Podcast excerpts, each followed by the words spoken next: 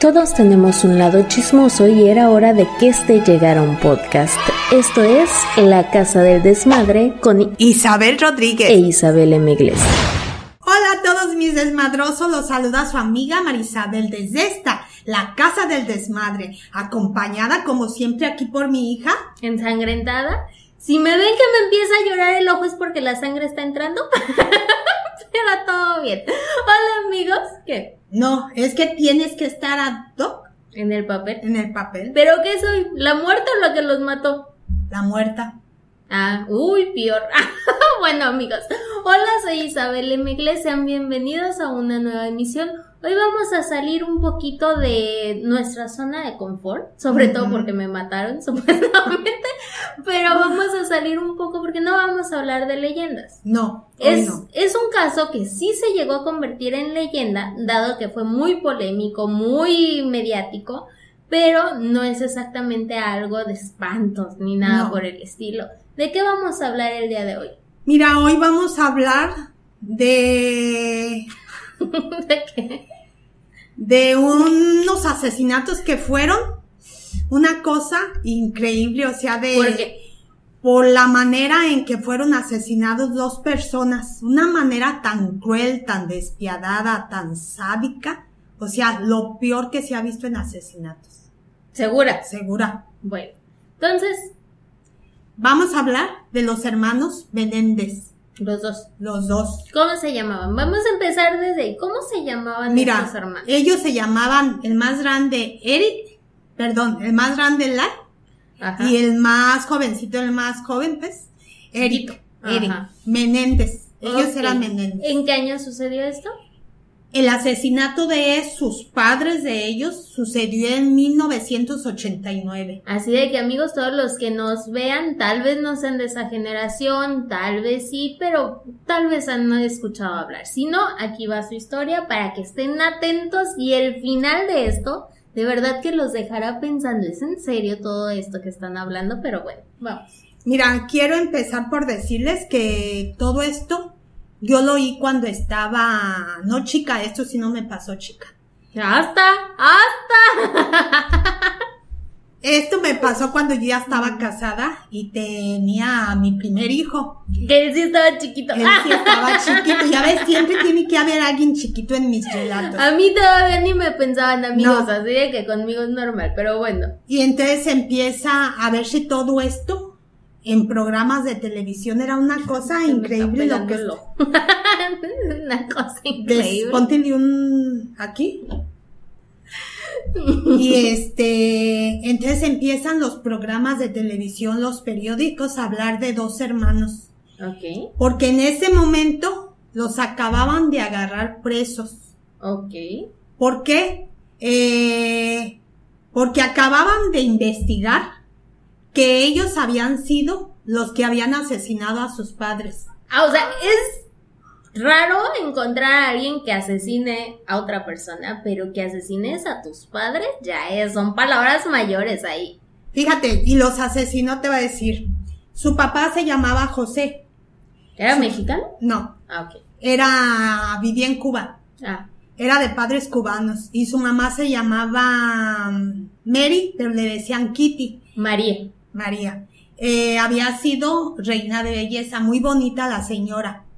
Pues los Al no señor, le salieron no, sí estaban guapos, ah, sí estaban guapos. Bueno, estaban y hasta la fecha te voy a decir, no están todavía así que tú digas están muy viejos, no están muy viejos. Pero ese no es el punto. Bueno, ese no es el punto si están guapos o no. La cosa es que al señor José Enrique, se llamaba José Enríquez Menéndez, lo mandan sus papás de Cuba a Estados Unidos para que tuviera una mejor vida.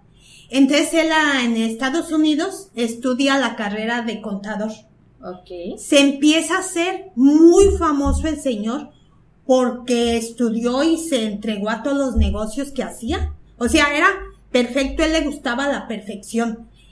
Cosa que les enseñó a sus hijos también, que tenían que ser los primeros en todo lo que hicieran, no se tenían que equivocar. Bueno, eso él los instruyó así.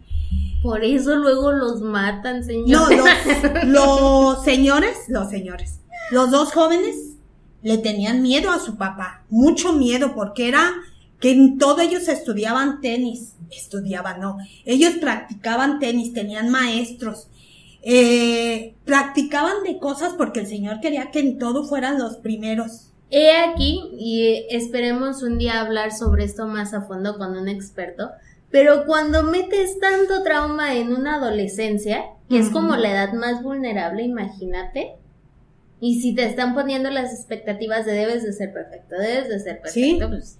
Entonces los tenía pobrecito, fíjate, los mandaba a un montón de cosas de estudios de hacer.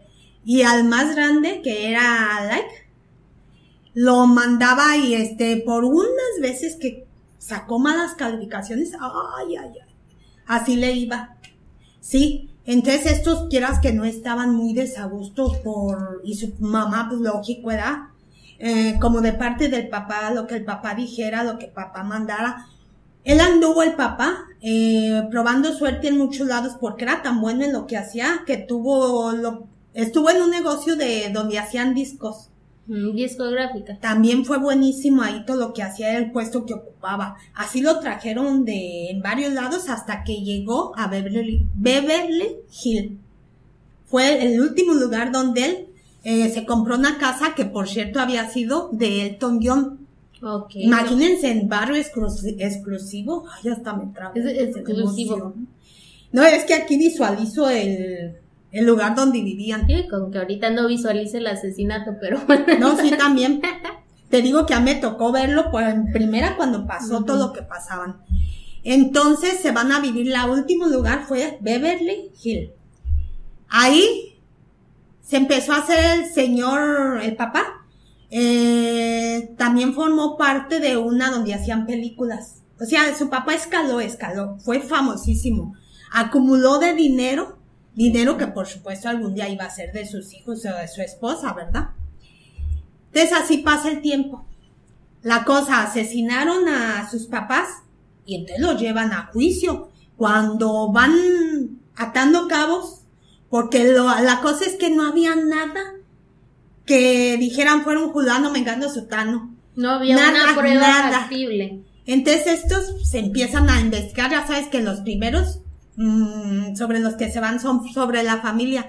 En este caso, como se había hecho una llamada al 911, llamada que la habían hecho los dos hermanos, que por cierto para mí eran buenísimos actores porque yo cuando oí la llamada en aquel tiempo que la pasaron por televisión, me dieron ganas de llorar, de oír cómo lloraba Eric, cómo se lamentaban. O sea, una cosa... ¿Cómo se lamentaban a él? Ah, no, entre ellos mismos se ah. lloraban, ya sé por dónde ibas, pero no. Entonces, este, llamaron y pues luego la policía se presentó y la policía, detectives todos dijeron en aquel tiempo que había sido un crimen que jamás habían visto un crimen tan mal, tan que era sádico aquellos, fíjate, Macabro, por así decirlo. Nueve balazos le dieron a Kitty, a la mamá le tenían nueve. ¿verdad? Y al señor le dieron cinco balazos, pero al señor a los doce se ensañaron en darles en su cara, los dejaron desfigurados. No, no, no, una cosa que dice el de la policía que ¿Con qué fue el tiro? Con escopetas. No, peor, porque el impacto de una escopeta es mucho más fuerte. Te impacta, te hace boquete. Esa no, con, con pistola, no. Así es de que se ensañaron con ellos. Entonces, pues los agarran, ahí tienes un día los agarran.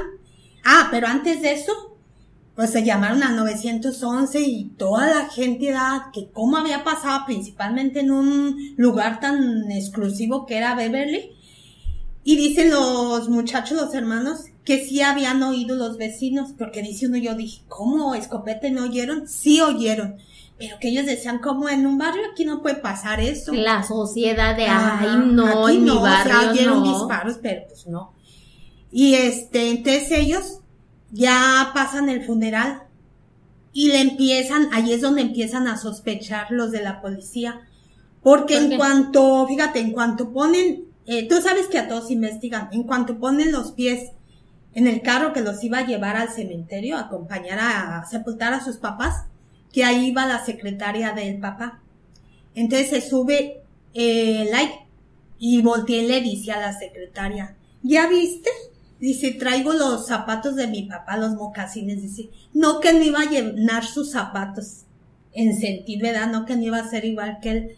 Entonces son cosas que luego empieza la gente a, a decir, pues, ¿por qué? Y empiezan, tú no te puedes imaginar todo el dineral que se gastaron de la herencia.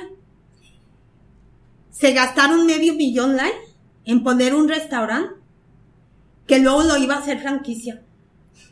Se contrató de todos sus amigos que tenía, los contrató para que lo sirvieran, lo fueran guardaespaldas, porque él se iba de compras que en un solo día se gastó 40 mil dólares en pura ropa. Inserte aquí el meme de soy un anuncio independiente con gustos bien No, no, ellos le dieron. Eric, Eric, él le pagó, fíjate, él se fue como le gustaba el tenis porque se lo imponía a su papá, pero sí le gustaba puso un maestro que le pagaba 60 mil dólares al año, que en aquel tiempo era pues un montón. Incluso ahorita. Ah, en aquel tiempo más era un montonal. 60 mil dólares porque por todo el año para que lo enseñara a jugar bien tenis y se iba a torneos, ¿eh? Entonces, pero que fue una gastadera entre reloj, tú sabes lo de, de marca carros, esto, lo otro aparte, les dieron, no era nada más la herencia, les dieron, tú sabes que en Estados Unidos hay seguros de vida, siempre, siempre. Les dieron seguros de vida también que eran por un buen monto. Ellos le dieron en la torre en seis meses se gastaron lo que no se imaginan. Literalmente ahí, amigos, sí fue la casa del desmadre. Pero saben, aparte de que los policías andaban investigando que se les hacía, pues sí tenían dinero, no se les hacía tan raro. Pero la gota que derramó el vaso fue que Eric empezó a ver a un terapeuta. Aparte de que, pues, según tuvieron, después de que murieron sus papás, durante seis meses fueron por un terapeuta, él lo siguió viendo pero donde sí le confesó al terapeuta que él había matado a sus papás con sus con su hermano. Pero ahí, por ejemplo, entra el secreto de que ético que no puedes decir, igual que un sacerdote, que por mucho que vayas a confesarle un asesinato, él no puede decirlo. No puede. Se lo dirá Dios, pero él no puede ah, Pues este, el terapeuta de Eric, no se lo dijo a Dios. Se lo dijo, bueno, no se lo dijo. Lo grababan en aquel tiempo en cassette, cinta se dice, ¿verdad? Los grababan y ¿qué creen? Como él tenía un amante, el terapeuta, donde en un enojo la, la amante va, va y se lo dice a la policía. O sea, escojan bien a sus terapeutas, mínimo. yo creí, que ibas, yo creí que ibas a decir, escojan bien a sus amantes. También, pero mínimo los terapeutas, digo, pues. Pues la cosa fue que así, la, ella fue y abrió la boca de lo que ya, pues enojada con él, que la había yo creo cortado. Y fíjense, esto sucedió en el 89. En el año 90 apenas habían pasado seis meses cuando van y los detienen a los hermanos Menéndez.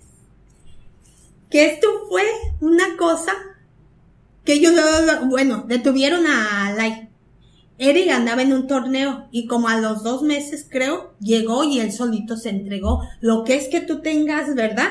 De lo que haces que dices, La no, culpa mental, amigos. Entonces él solito se entregó. Lo llevaron a juicio, sí. Dijeron, los matamos. Entonces entra una abogada en aquellos tiempos. Ahorita no recuerdo a quién defendía, pero era una abogada buenísima. Y ella entra a defenderlos. Pero eh, separan mejor los casos para eh, defenderlos por separados. Entonces ella entra a defenderlos, no a decir, no los mataron, no, a defenderlos por qué lo hicieron. Y ahí entra el que ella empieza, empiezan ellos más bien, a confesar que los, el papá los violaba. O sea, por abuso sexual fue todo. Desde chiquitos, imagínense qué vida de los dos chamacos. No es por defenderlos. Pero qué vida. No es justificación matar a tus padres, pero sí con la vida que llevaban, o sea, si de por sí el llenar unas expectativas ya es mucho, imagínate todavía cargar con traumas de tu infancia así. Ahora, fíjate, ellos cuando empezó la abogada a que llevaran a juicio eso de que eran puros abusos sexuales, por ese lado fue por donde ella los defendió. Como siempre fueron testigos a hablar. Ahí yo también veía sus entrevistas. Ay, si te parten el alma. A mí me hacían llorar cada vez que los veía. La forma en que lloraban, yo decía, es que ellos no pueden estar. Se veía que sí lo sentían aquello. Que los violaban y que uno de ellos le preguntaba a su primo, porque un primo fue a declarar, le preguntaba que si eso era normal, que, el papá hiciera tal y tal cosa, y el primo le decía que no. Y dice el primo, dice, yo le juré a él, me hizo jurar que nunca iba a decir esto. Dice, pero lo estoy diciendo porque era para, para defenderlo, dice, pero él me hizo jurar que nunca lo, lo dijera. Y, y el amigo del otro hermano Digo, y el otro hermano le dijo a un amigo que el papá le hacía esto y también le hizo que lo jurara que no iba a decir, porque ellos, imagínate, tú no sabes si aquello es malo o bueno, alguien te tiene que decir, eh, no es malo, mucho ojo. Ajá, esto no se hace, ni así sea tu papá, o sea, yo digo uno dos, tiene que enseñar desde ¿Y la mamá qué decía? Nada, eso era lo peor, el coraje que ellos le tenían a la señora, que ella lo sabía y no hacía nada. Bueno, esto es una cuestión de checarlo con un psicólogo más que otra cosa, pero creo que sí le puedes tener más coraje, por ejemplo, a tu mamá de decir no hizo nada, no nada. que a tu papá que te estaba violando, o sea, porque pues al fin de cuentas ya lo odias, pero con la mamá sí es de decir este sentido de impotencia, de odio, de decir, y tú no hacías nada, si lo sabías. Sí, y este, y pues tienes, fueron varios a declarar tíos y todos a favor de ellos. Pero es que si los veías y si te hacían de veras, a mí me hacían llorar de ver la impotencia que ellos sentían que nadie, pues que nos iba a defender ni la mamá que era la que los podía haber defendido porque ella sabía lo que estaba pasando, no lo hizo. Entonces dicen que en el 96 duró dos años y medio aquel que no, no, no duró mucho ese juicio. Y, fue mediático, ¿no? Sí. En el 96 ya les dan la... Cuando yo estaba chiquita. Sí, fíjate todo lo que antes de que tú nacías y luego ya cuando naciste. Les dan el veredicto, les dan cadena perpetua, pero se salvan, se salvan de ir a, la silla eléctrica. a la silla eléctrica, a la muerte. Entonces, este, se salvan de eso y se van, te digo. Ya ha pasado mucho tiempo desde aquello. Lo feo de este caso, que a mí también se me hizo feo, que los mandaron a cada uno a penitenciarias bien distantes una de la otra. ¿Y por qué? Por miedo a un complote. No, pero complot de qué, si nada más era, ellos no eran asesinos, ¿cómo asesinos en serie? Ellos nada más fue a su papá y a su mamá y hasta ahí, porque les estaban haciendo algo. Y los separaron, esa fue otra también que sí, los separaron. Así es de que no se volvieron a ver hasta que pasaron unos años después. Se vieron en un cuando van y piden otra vez que te, a ver si ya te quitan la condena. o algo así. No, es, no sé cómo se le dice. Que no soy abogada. Para eso eh, sí no estudié, amigos. La libertad condicional la pides tú, ya cuando han pasado, aunque te den cadena perpetua, eh, por lo regular a los 35, 40 años te echan para afuera. Tú tienes que estar pidiendo, ¿verdad? Que si ya te revisan tu caso y ven que tú ya no eres un peligro para la sociedad y te adaptan, te avientan para afuera. Pero ellos no lo... Te avientan. te sacan. Entonces, este, fíjate que aún me fijé hace poquito que hay en el TikTok un grupo que está a favor de los hermanos Menéndez. Ok, a favor. A favor por esto, porque dicen que ya han pasado, fíjate, casi 50 años creo. Porque ellos, el, más grande de los Menéndez tenía 22 años cuando entró a la cárcel. Y, y fue en el 50, ah, bueno, desde que se cometió el crimen Ah, porque si se acabó el juicio en el 96 y yo ya había nacido, yo no tengo 50 ni 40, o sea, no. Pero están en la cárcel desde el 90 96. no, los atraparon ah, en el 90. Ah, ok. Los metieron a la cárcel y hasta el 96 ya le dijeron, ya va a cadena perpetua, pero ellos estuvieron en la cárcel desde el 90. Ah. ¿Cuántos años llevamos desde el 90? 31. Casi para 31. 32. Ah, con razón no los veo tan viejos. Que no. Porque no nos se ven viejos. El otro día revisé y dije, mira, no están viejos. Que por cierto, este like se casó allá dos veces. Ah, mira. tú Más suerte. ve a la, tú cae a la cárcel y sales con, si no una carrera, según los años que va a estar varias carreras y te interesa estudiar. Y ahí te llueven cartas de admiradoras. Bueno, pregúntenle al asesino de Cumbres, a los Menéndez, a Ted Bundy. Sí, es un montón. ¿Saben Pero a quién bueno. no les ha llegado? Al asesino de, ese sí serial de Argentina, Carlitos Robledo Push. Push. Ujú. Ese sí no le han llegado cartas. No. Pero todos los demás sí. Y ahí tienen, Eric, digo, Lai, se casó la primera vez con una exmodelo. Se divorció. Y la segunda vez se casó con una abogada eh, que trabajaba creo en una televisora. Y Eric se casó. Porque no se veían diarios, se sostuvo el matrimonio. Pero para que, veas, para que veas quién sabe. Pero lo curioso es que hasta en la cárcel ya de cuando te tienes que casar, mija, así te escondas, te casas. Y si no te casas, sepa Dios, porque ya tienes mala suerte. Pero No, Eric también se casó en la cárcel. Él sí, él sí nada más lleva un matrimonio. Y según yo, lo último que supe, pues había tenido un niño. No sé si tenga más.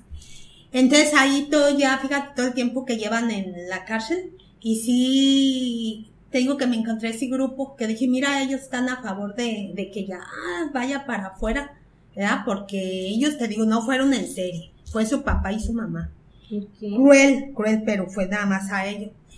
Y por último de- decía la fiscalía que para ellos el móvil del crimen, de los crímenes, para ellos había sido el quedarse con todo el dinero de, de los De del papá de la herencia. Porque en algún momento ya los muchachos enfadados con su papá de todo lo que le hacían, una vez se le enfrentaron y le dijeron que si no dejaba de hacerles eso, iban a ir a la policía. Es que le tenían un miedo que es que eran grandes. Pues sí, con todo y con su eran grandes, ellos le tenían pavor. Ustedes eran grandes y jamás le respondieron a tu papá así. No, no. Y eso es que no les hacía nada. Imagínense si les hubiera hecho. No, y te digo, y, y le dijeron al papá, lo amenazaron, que si le seguía haciendo eso, le iban a ir con la policía. Y este los amenazó a ellos, vayan y los de ceder, los A ver, A ver, toma no. uno. de... No los pongo en el testamento. Lléguenle a mil, ya no puede decir desheredo. Lléguenle a mil, por favor. Compadezcanse. Los herederos. Los desheredo. herederos. Los de... A ver, tú Desheredo. Los de cedero. Toma. ¿Desde qué? Los morros del testamento. No, los de... Que hasta, no, No, no, nos no. vamos a Los- ir hasta que no los le salga. De Desheredo. Desheredo. Ay, con R. Desheredo. Los quito de mi testamento. Ajá. Y como la mamá pues no les ayudaba y tú sabes, el señor siendo tan importante, porque era súper importante, no, pues dijeron, acostumbrados, imagínate a tanta cosa, que mejor ahí paró la cosa y al ver que no podían hacer nada, lo último que hicieron fue matarlo, pero justo adivinen que ¿Qué? ellos, con su, ¿cómo se dice? Su, ay, ahorita se me fue la palabra. Cuando les preguntaron que dónde estaban, ellos estaban en el cine viendo Batman. Y yo recordé, El justicia. yo recordé que en un tiempo yo oí mucho que empezaban crímenes cuando iban y veían, pero no recuerdo Ah, si era esa Era película. la película, no la misma, otra versión del multiverso, supongo, no sé. Oh. Pero si era Batman el origen, si no me equivoco, fueron asesinatos en Texas que apenas empezaba la película y con Ah. una escopeta justamente empezaban a balasear a Ah, pues eso así en el cine. Y pues ya por último de este relato, eh, fue que después de tanto tiempo que no se habían visto y que no estaban juntos, eh, los juntaron, no te digo que el- a lo mejor no en el mismo, no sé cómo sean las prisiones, haz de cuenta como si los hubieran juntado en la misma prisión, Ok. pero no se puede, no se topan, pero sí se ven, sí se De logran ver a lo mejor de lejos, pero eso ya les dio gusto a ellos, porque son los únicos dos, ¿sea? familia. Todos los demás son familia que están a favor de ellos, pero tíos, primos. Sí, ya familias más Sí, lejanas. pero ellos lo ya le, eso fue lo último que dije, bueno, mal- menos mal cuando menos de lejecitos, pero ya están juntos. Y este fue mi relato del día de hoy. Los hermanos Menéndez. Avísenos si quieren más relatos así, si no, ¿qué hacemos? Dejen sus comentarios, no olviden suscribirse, por favor, denle like, dislike, dejen su comentario hater, también se acepta. Lo que sea. ¿Algo que quieras agregar? Pues nada más tú lo dijiste y todo. Espero que este relato les haya gustado. Tengo una gran duda también aquí. Los, el grupo que favorece en TikTok a su defensa, ¿cómo lo hacen? ¿Bailando? No sé. Yo nada más me enteré así que había un grupo de TikTok, o sea, todavía YouTube, todavía Twitter, todavía Instagram. La pero verdad no sé, hay que, bueno, tú yo no a sé, pero búscalos. Ya me imagino ahí defendiendo los dos bailando. Pero bueno, nos Pero vemos bueno. Recuerden que cuando la fuerza mengua, Queda la lengua.